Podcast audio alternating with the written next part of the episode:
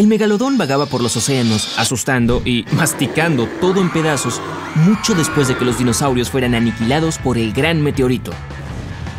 Sabemos que fue el mayor y más peligroso cazador que jamás haya existido, así como el tiburón más grande. Era el rey de todos los mares, nadando libremente entre la mayor parte del océano. Pero entonces, hace unos 2,5 millones de años, el último de su especie desapareció de la Tierra para siempre, dejando solo unos enormes dientes que fueron encontrados por los arqueólogos modernos. Y esto podría ser debido a los tiburones blancos. El megalodón suele describirse como una especie de versión gigantesca de este animal marino. Esta es una idea errónea común que la gente hace porque se pensaba que estas criaturas estaban relacionadas. En realidad, el megalodón se parecía más a un tiburón sarda moderno, Tenía un hocico corto, una mandíbula inferior chata y unas largas y enormes aletas pectorales que soportaban su peso. Y lo que es más importante, los ancestros de los actuales tiburones blancos existieron al mismo tiempo que el megalodón. Pero un gran tamaño conlleva una gran torpeza. Aunque el megalodón era enorme y poderoso, tampoco era tan ágil como los tiburones blancos, más pequeños y rápidos. Los investigadores creen que los tiburones blancos rivalizaban con el megalodón por la comida y a menudo eran cazadores más exitosos gracias a su agilidad.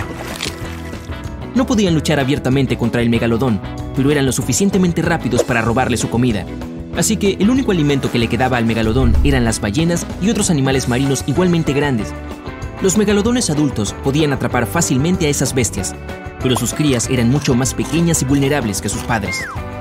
Los científicos creen que otros tiburones podrían haber aprovechado esto en su beneficio. Cuando el megalodón aún era pequeño, a menudo se convertía en comida para los tiburones blancos, los tiburones sarda y los tiburones tigre. Incluso entonces, un tiburón blanco podía medir casi 6 metros, mientras que una cría de megalodón solía ser dos veces más pequeña. Una comida fácil para un tiburón blanco. Pero aun si no hubiera habido un enfrentamiento abierto entre los jóvenes megalodones y los tiburones adultos más pequeños, las crías del megalodón no habrían podido encontrar comida para crecer hasta la edad adulta. La población de otros tiburones estaba creciendo y rivalizaban entre sí y con los megalodones por la comida. Cuantos más tiburones blancos y otros tiburones había, menos comida quedaba para los jóvenes tiburones monstruos. Eventualmente, simplemente habrían muerto de hambre. Como si eso no fuera suficiente para que el megalodón dejara de existir, su gran comida favorita, las ballenas, comenzaron a adaptarse a las condiciones cambiantes de la Tierra. El megalodón era un tiburón amante del calor y abundaba en aguas tropicales y subtropicales, cuando evolucionaron por primera vez hace unos 20 millones de años, el clima del planeta era mucho más suave. Tanto la Tierra como los mares eran en general más cálidos, por lo que el megalodón podía nadar y comer donde quisiera. Con el paso de los años, el clima siguió cambiando. Se volvió extremadamente frío cerca de los polos y muchos animales marinos y peces tuvieron que adaptarse a este cambio de temperatura. Pero el megalodón no se adaptó tan bien. Le seguían gustando las aguas cálidas así que se quedó donde se sentía cómodo, aunque esta zona estuviera reduciéndose. Lo que no sabía era que las ballenas estaban entre las que se adaptaban al frío.